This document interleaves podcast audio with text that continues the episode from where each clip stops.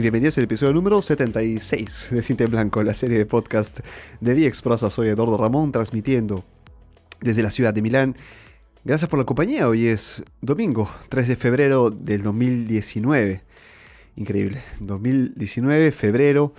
Se nos acabó el primer mes de enero y cuántas cosas han ocurrido en el mundo en estos solo dos meses, apenas dos meses de, este año ya tenemos noticias por todos lados. Eh, saben que en el Perú tenemos este todavía en curso la lucha contra la corrupción.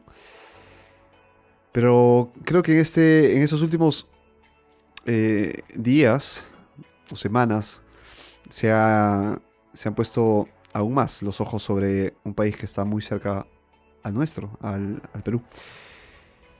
Pero antes de, llevar a este tema, antes de dedicarle este programa a quienes tengo que dedicar el programa, eh, quería comentarles una, cosa. Eh, yo he estado pasando de una plataforma a otra de, audios. Estuve usando eh, SoundCloud, estoy usando Spreaker. Ahora estoy usando Anchor.fm. Así que si ustedes buscan en cualquier lugar, en cualquier plataforma, los podcasts, Cinta en Blanco, van a reconocer de inmediato el, el, gráfico, ¿no? el diseño del cassette rojo y blanco. Y bueno, agreguen esto. Eh, digamos que entre pasar de una plataforma a otra ha, habido algunos sacrificios que hacer. He perdido unos capítulos que mm, seguro los tengo en una almacenados en un disco externo y tendré que volver a cargarlos. Pero es lo de menos. Lo importante es seguir eh, con las grabaciones, es mantener al menos las últimas dos temporadas, ¿no? Que es la que estoy grabando ahora y la del año pasado. Esas sí están, están intactas. Y, bien, entonces esto es lo que ha pasado. Eh, no se pierdan este martes. Este martes, ¿qué martes es? Si hoy es 3, 4, el 5, martes 5 de febrero, sale el primer podcasting, señores. El primer programa dedicado a la creación de, de podcast. Podcasting, produciendo podcast desde cero. Y nada, son este, mis consejos en base a experiencias a, mi, experiencia personal, a todo lo que he leído, todo lo que me he informado. Eh, digamos que he hecho un pequeño resumen y estoy eh, dándolo en pequeñas, en pequeñas dosis para que ustedes también puedan seguir este camino fascinante de la creación y producción de los podcasts.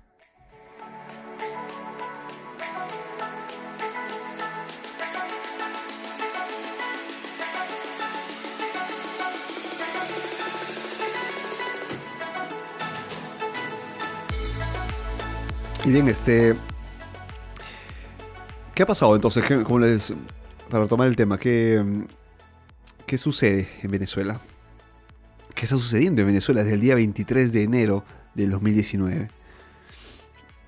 Ustedes podrán pensar, bueno, hay, hay dos nombres ahí que están. que están este. que las intenciones que tienen es la, la misma, ¿no? Es la de liderar un país. Uno ya está hace ya varios años, directo e indirectamente, en el poder, y otro ha surgido casi de la nada, casi mm, involuntariamente podríamos llamarlo, ¿no? Pero ha asumido con mucha valentía este rol, esta responsabilidad. Y está llevando hacia un nuevo nivel la oposición en Venezuela. Y creo que es el momento, ya es el punto de inflexión en el cual esta persona, este hombre, necesita el apoyo. No solo de los mismos venezolanos, de sus compatriotas, sino el apoyo de nosotros. De personas que, que no tenemos esta, estas, eh, ¿cómo llamarlas? Taras mentales para mirar hacia, una, hacia un país en riesgo Em, y no querer hacerla de salvadores, sino apoyar aquello que la gente está pidiendo, ¿no? Y, al ver que, em, que, pasan estas, que las personas pasan estos sufrimientos, ¿no? Estas, eh, estos límites a, sus propias vidas, porque em, si ustedes son venezolanos y me escuchan, miren hacia atrás a unos 20, 30 años. Si son más jóvenes, miren cómo ustedes han crecido, ¿no? Si han viajado, si han podido viajar. Miren, escuchen a lo que les contaban sus papás o sus abuelos de cómo era Venezuela. entenderán entonces que eh, no es no es lógico tener a, alguien que lidera tu país, que debería desarrollarlo, a llevarlo al subdesarrollo, ¿no? A llevarlo abajo. Si yo he subido cinco escaleras, ¿por qué tú que estás ahí me vas a hacer bajar esas cinco y aún más, cinco más abajo? La cuesta está, o sea, hay que volver a empezar, hay que reestructurar un país. ¿Se dan cuenta? Entonces, más allá de, que la piense con, ah, como derecha, izquierda, centro, centro, izquierda, aquí no hay color político, sino una sola cosa, el bienestar común. Y por el bienestar común, este programa está dedicado a mis hermanos venezolanos, que sé que me están escuchando, y que, les digo, desde el 23 de enero se está cocinando algo y esto nos hará si hacemos las cosas bien y si, y si mantenemos la constancia, si, continuamos con lo que empezamos y seguimos manteniéndonos unidos con la fuerza, lo conseguiremos. Así que eh, Venezuela, estoy con ustedes. El programa de hoy está dedicado a ustedes y esto se llama Voto Latino.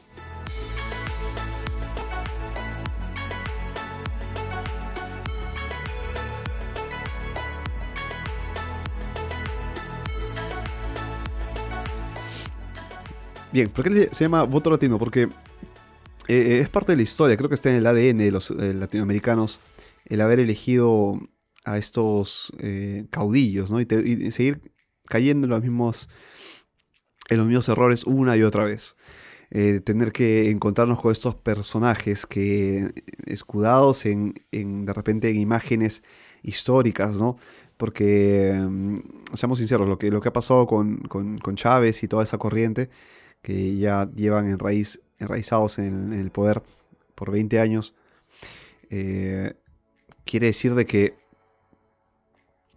las personas creen en este héroe, ¿no? Las personas creen en esta figura salvadora que me parece que llevamos desde la colonia, de este, de este gran salvador, del, elegido, ¿no? De, aquel que tiene la, la valentía, tiene la, capacidad de liderazgo para llevar adelante un país. Él solito, por sí mismo. Esta figura representa todo.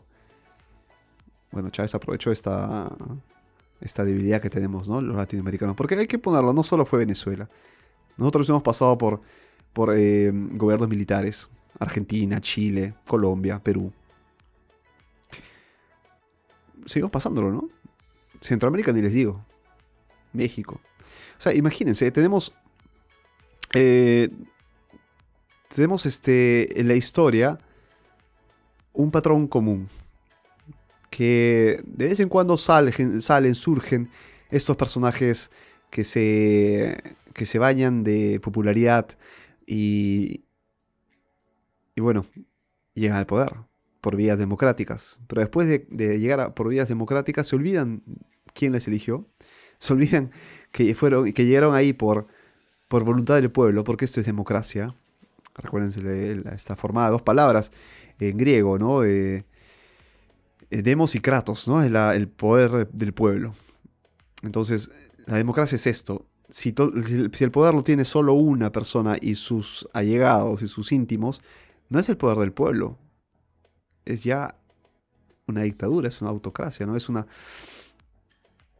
Es una. Eh, perdón, es un gobierno que se pinta de democracia, pero en realidad tiene las libertades cortadas. ¿A través de, qué cosas? A través de los medios de comunicación, a través de las. de, la. de la. de las empresas, ¿no? Que llegan a ser. Eh, estatales en lugar de ser empresas privadas. De esta. de estas políticas que lo que hacen es proteger a los. al propio partido político y tildar a otros de, a los opositores como las peores parias del, planeta, ¿no? Y, y peor, peor aún, em, hacer caso omiso a lo que manda la ley. y crear leyes, basándose siempre en el poder que han, fundado, para salir libres de denuncias, para salir libres de, de, potenciales delitos, a ellos y a sus amiguitos. Y lo, lo, que es peor, usan estas leyes para volver a candidatearse, para mantenerse el poder. Si esto te, suena familiar, no estoy hablando de Venezuela, ¿eh? estoy hablando de lo que pasó en el Perú hace, hace también 20 años. Y de la que nos salvamos y la que seguimos sufriendo, porque señores, si, ustedes, si eres peruano y me escuchas, y lo que voy a decir sobre, sobre Fujimori no me hace ni aprista, no me hace ni PPK, no me hace ni Ollanta, no me hace ni toledista. Les repito, yo no estoy a favor de un partido político, ni, ni cierro los ojos ante alguien que me, que me está robando, que mete la mano a mi bolsillo, saca, me saca un billete y dice, oye, ¿sabes qué? Yo te hice este, esta escuela, tengo derecho, ¿no? De, de robarte. Yo no soy estúpido, señores. Yo voy hacia el bien, como repito, bien común. Porque, la, porque los cargos públicos son más que cargos de confianza, son títulos de honor. Es el servir al pueblo, es el servicio público. Eso es lo que no, eso es lo que hemos perdido. Llegamos ahí solo para enriquecernos.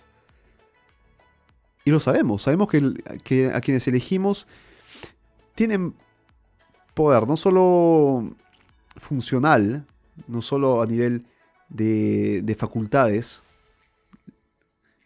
legales, burocráticas, tienen poder económico, porque se gana bien, ¿no?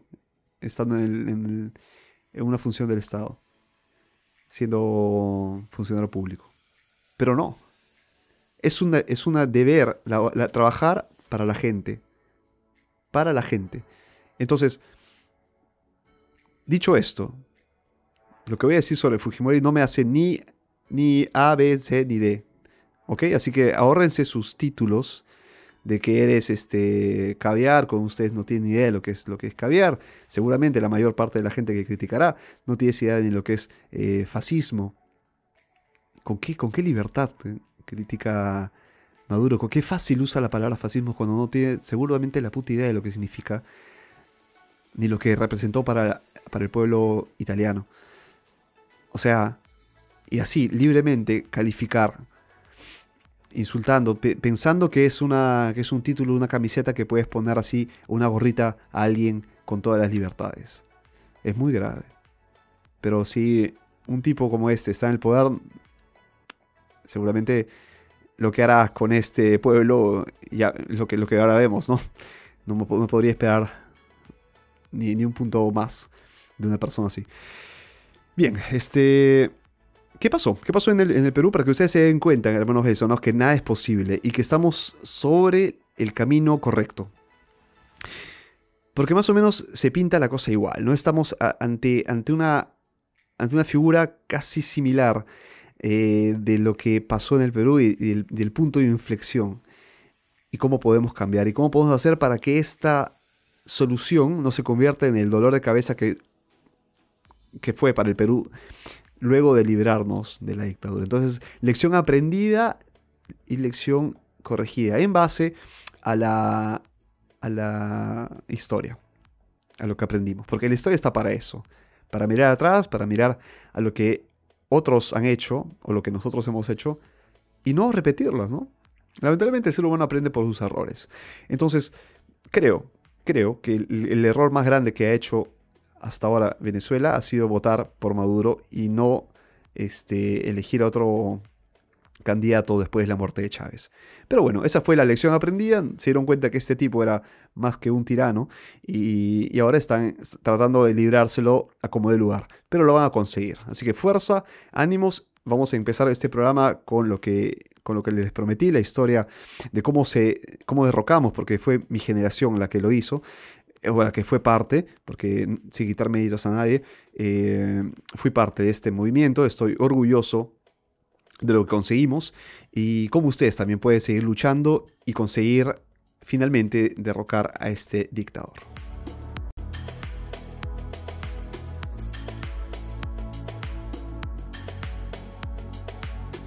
Bien, este, poder con, los militares, poder con los jueces, poder con el, con el Congreso. Muy fácil, ¿no? Fujimori tenía todo. Tenía el, poder con la prensa, la prensa estaba comprada, los congresistas estaban a su favor, o sea, tenía todo el parlamento, el poder judicial, ni qué les digo, la fiscal de la nación.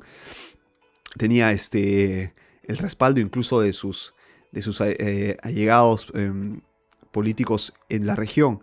Es decir, el tipo gozaba de una popularidad también, un tipo como Fujimori, pero, pero ya bueno, este, exageró, ¿no?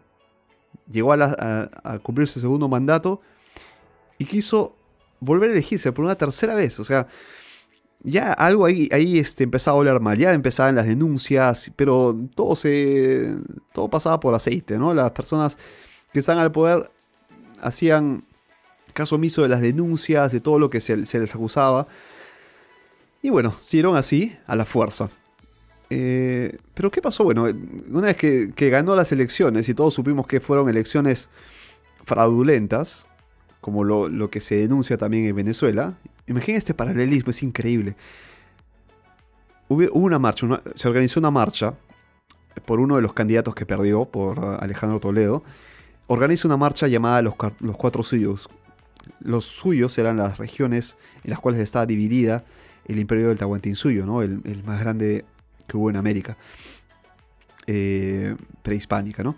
Y, ¿Y qué pasó? Organiza esa marcha de los cuatro suyos para hacer la participación de todos los rincones del Perú y la, presencia fue masiva. 26, 27 y 28 de julio del 2000, Lima, provincia, se convirtieron en lugares para marchar, para protestar, con bandera en mano, con, con, la, con, la, con la voz alzada, con la mano en alto, pidiendo justicia, ¿no? Algo que estaba tomada por este poder.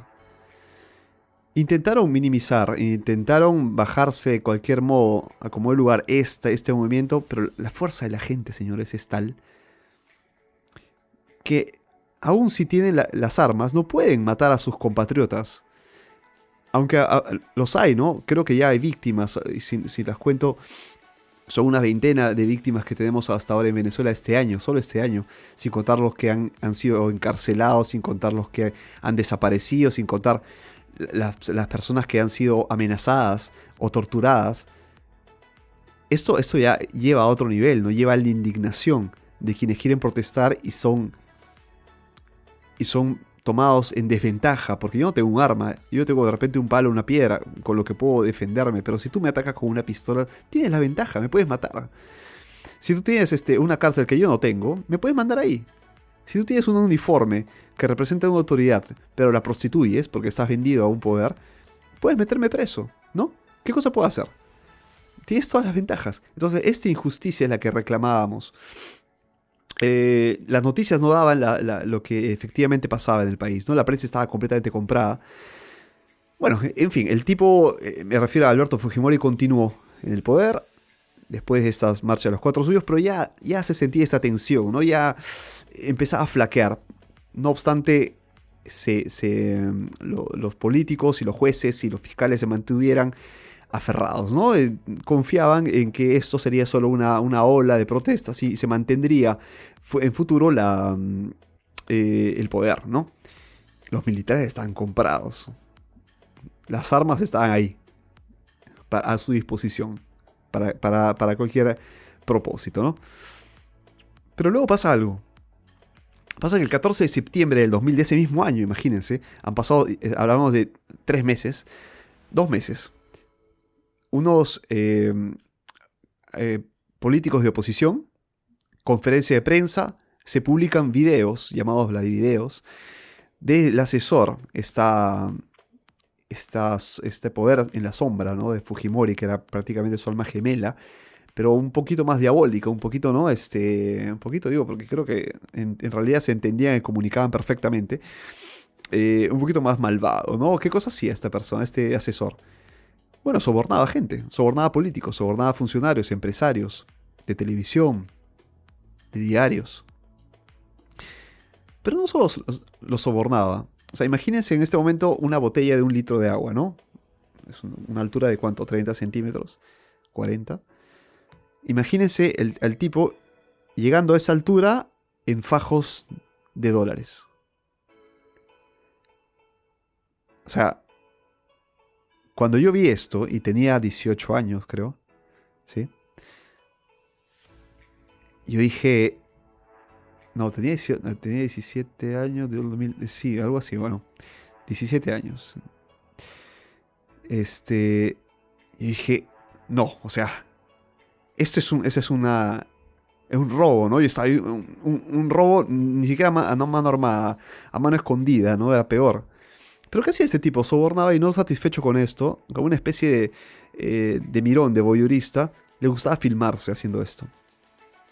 Entonces, no contento con sobornar a la gente, se filmaba. Escondía una, una videocámara y se filmaba sobornando personas. De repente para extorsionarlas en el futuro, ¿no? Quizás su plan era ese.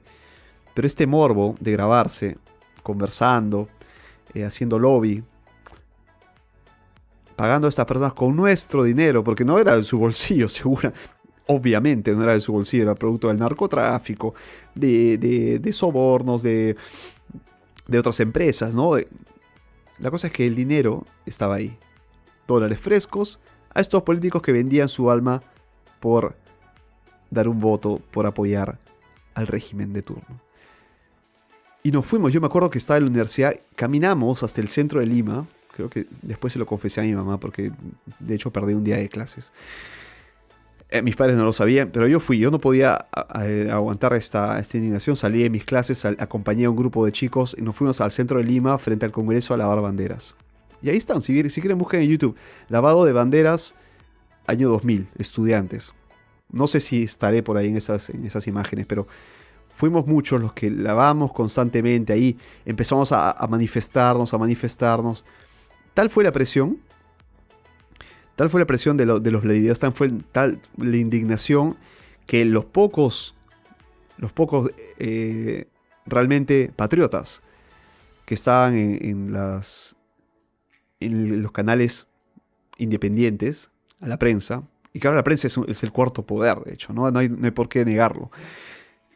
Empezaron a, difundir más y más y y la gente empezó a, sentir que estaban, que esto estaba ya yéndose fuera de control. Y bueno, entonces ya no tenía escapatoria. le pidieron, le pidieron al asesor que fuera arrestado por corrupción. Estaba en flagrancia, ¿no? se escapó, hicieron este, la, la ¿cómo se llama? Un, todo un teatrito fingiendo que lo, que lo querían capturar, etcétera, por allá, por allá. Fujimori, ¿qué fue, qué fue en todo esto? Se fue a la, a la cumbre de, de APEC en Japón y muy dignamente, muy peruano como era, nació el, un 28 de julio, en teoría. El 19 de noviembre del 2000 renuncia vía fax ni siquiera un, comunicado a la nación, a la gente que por, por más de 20 años estuvo apoyándolo. Peruanos que la sudaron para hacer surgir a un país víctima del terrorismo y la hiperinflación, que fue como encontró Fujimori después del gobierno de Alan García. Derrota el terrorismo, derrota la, la hiperinflación, país estable, país con, escuelas, con carreteras. Pero ¿a qué precio? Señores, ustedes, Fujimoristas, ¿a qué precio? ¿Nuestra libertad? ¿La, opresión? ¿El robo? O sea, ¿ustedes permitirían que, gente, ustedes manteniéndose así, clase media, pobres, por su tacita de leche o por su, su bolita de arroz, permitir todavía que existieran personas que se, que, se, que se enriquecen a costa de este dinero, que podría servir para más carreteras, para más pistas, para más escuelas. No, no, hay, no hay justificación. No, yo no le encuentro una, lógica del por qué seguir apoyando a alguien que aprovechó un buen inicio, porque hay que ser sinceros, empezó bien el tipo. Pero después tú dices, no, o sea, hiciste mal tu trabajo, ¿no? No, encuentro una, razón lógica para seguir apoyándolo. Y bueno, con su hija es otra historia, pero en fin. La... Esta fue la historia. Marcha los cuatro suyos, eh, revelación de videos, punto de inflexión, indignación popular, tensiones. Eh, ahí también, que también empezaron los, países a, presionar, a decir, oye, este, Fujimori, ¿qué estás, qué estás haciendo no? con tu pueblo? Y renuncia, el tipo renuncia vía fax y luego se candidatea como, creo, al Parlamento, al, Senado de Japón, orgulloso de, su segunda ciudadanía, que creo que era más importante que la peruana, porque la peruana lo usó para, para robar finalmente. Y bueno, todo tiene eh, unas consecuencias, ¿no? Ahora está en la cárcel. Se, se, pide su libertad por cuestiones humanitarias, porque es anciano. Y yo creo que por una cuestión humana eh, habría que dejarle. Habría que dejarle al menos pasar ese tiempo eh, en, una, en, una, especie de estructura vigilada, pero pero que demuestre al pueblo que se demuestre ¿no? que está pagando por, todo lo que ha hecho. ¿no?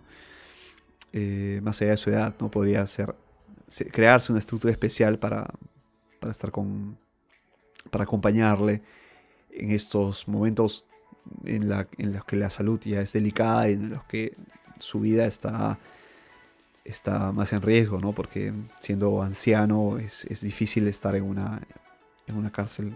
¿no? Eh, sin, tener las facilidades de repente una enfermera, alguien de turno, este, una, estructura mucho más, mucho más, mucho más cómoda como, la, como cualquier persona de, la tercera edad eh, necesita ¿no? para poder eh, pasar sus, días. Y bien, en todo esto, en todo esto que entra Venezuela, gracias por acompañarme en esta historia, que creo haber sido, haber resumido bien. ¿Y por qué a ustedes, Venezuela, conviene escuchar esta historia? ¿Por qué les conviene saber? Y en especial a ti, Juan Guaidó, si me estás escuchando, esto va para ti.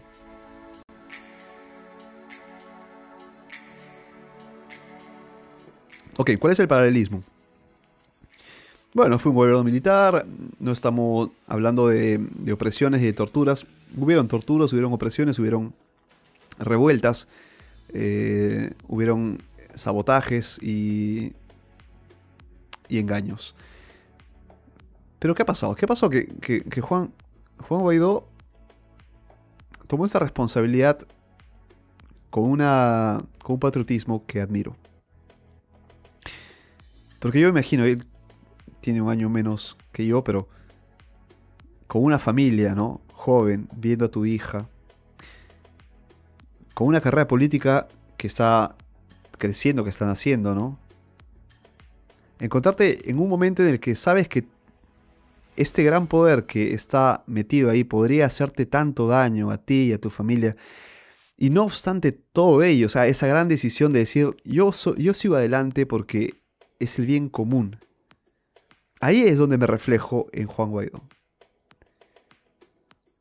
No en el tipo que cuando le, acusas de algo, en vez de, aceptar las críticas, en, vez de decir, vamos a conversar con la oposición, vamos a, hacer un, gobierno por el bien de Venezuela, llaman a los que piensan distinto fascistas, imperialistas. No es imperialismo. Venezuela ha tenido toda la toda la, capacidad de seguir creciendo después de Chávez.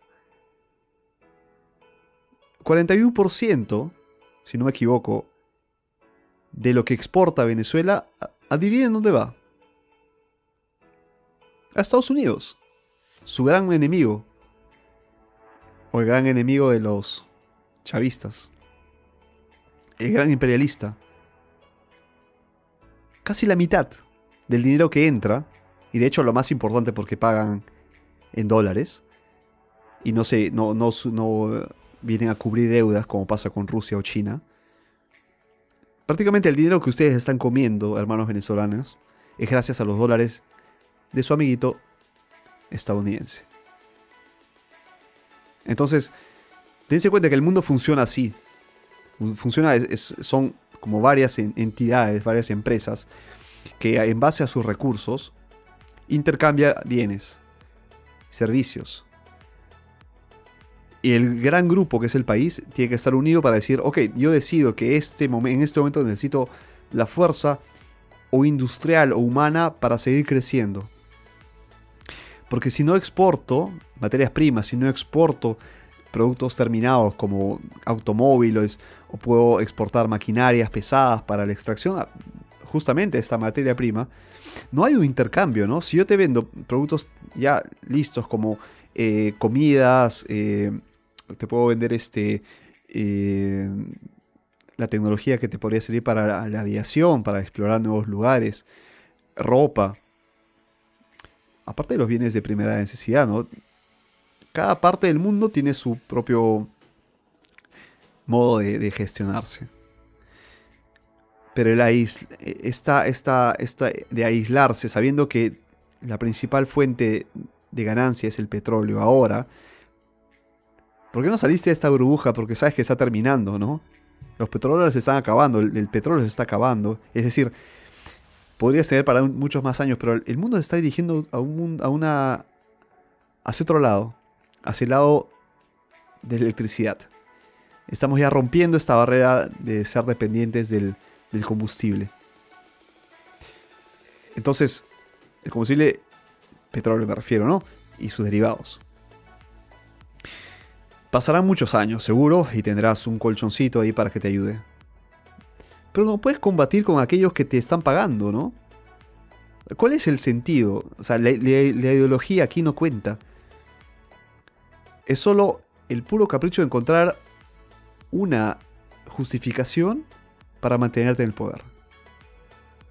Porque yo no creo que un Bolívar haya pensado en aislar a su gente porque sí, las ideas contra Estados Unidos han existido siempre. Siempre hemos mirado a, este país del norte.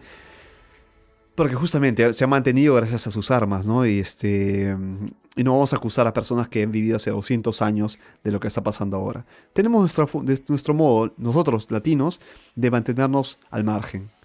Sin tener que pedirle favores o, o la, las reverencias de estos, o la aprobación de estos potentes.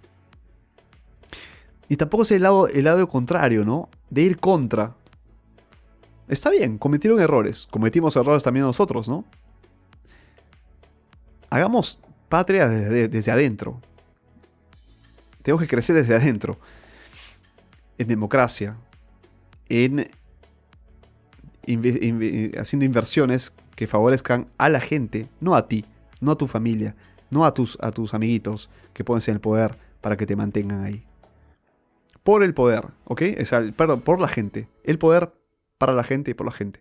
No tenemos que escapar de este concepto ni tampoco ser demasiado lúcidos para mantener una, una estructura, una, sí, una estructura, una, organización gubernamental que ayude, facilite este proyecto.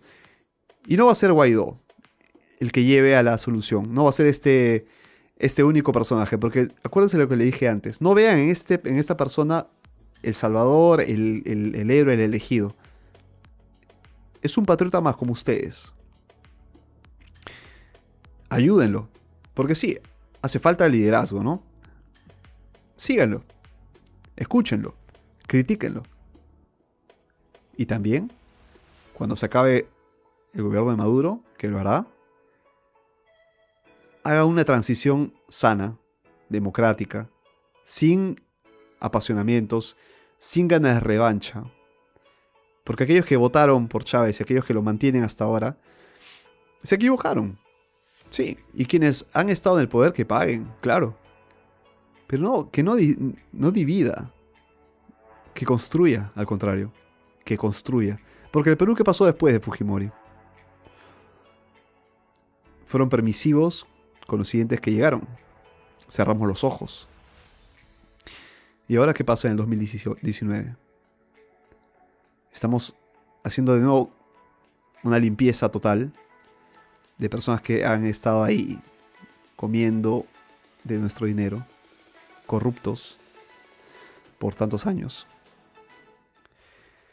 No es justo para nadie tener que, que trabajar pagar impuestos y que tu dinero no se vea reflejado en un beneficio común. Así que es una, una lección que hay que aprender, que tenemos que seguir aprendiendo. Eh, basta de caudillismos, basta de liderazgos con una sola persona. Maduro no es ni siquiera, ni siquiera lo que fue una, ni siquiera un centímetro de, lo que fue Chávez. Es, es, la parte peor de Chávez, la parte tirana. Porque al menos Chávez tenía simpatía, ¿no? Eh, tenía este. Hay que, hay que darle ese, ese, atributo. Tenía un carisma y un acercamiento con la gente que lo mantuvo en el poder y fue gracias a él que. Gracias a este, este carisma, ¿no? Que se mantuvo tantos años, ¿no? Eh, lo que hace Maduro es continuar con la inercia de esta gran fuerza llamada Chávez, hasta que está un poco a poco, él se da cuenta incluso que este fuego se está apagando, ¿no? Y no puede mantenerlo en piloto automático, por más intentos que haga por mantener un discurso, no tiene ni siquiera el léxico para hacerlo. Entonces, uh, den el tiempo, luchen, salgan a las calles, protesten, hagan lo que merecen. Así pueden encontrar a sus hijos, a sus nietos, que ustedes fueron parte del cambio. Y que ustedes no se dejaron meter la mano al bolsillo, no se dejaron pisotear. ¿Ok? Porque ah, si ellos protestan el imperialismo, ellos son imperialistas de ustedes. Sobre ustedes. No dejen que, dejen que los supermercados estén llenos de comida. Que las personas puedan ir tranquilamente por sus calles sin tener miedo a que les roben eh, a causa de la extrema pobreza y la diferencia social. Voten por alguien que represente un proyecto nacional, no mentiras, no el, el, el, individuo, el elegido. Olvidémonos, por favor, Latinoamérica, olvidémonos de, esta, de estas individualidades, pensemos de modo global. Empresas, países, somos entidades que trabajamos por un beneficio, ¿no? Todos tenemos familias. Y esto es, este, este, es el mensaje, todos tenemos familias. Pensemos al beneficio de nuestra familia, porque sé que mi, mi familia, si quiere viajar de aquí a, no sé, al, Caribe mañana, tiene la libertad de moverse, respetando las leyes de allá, respetando las propias leyes.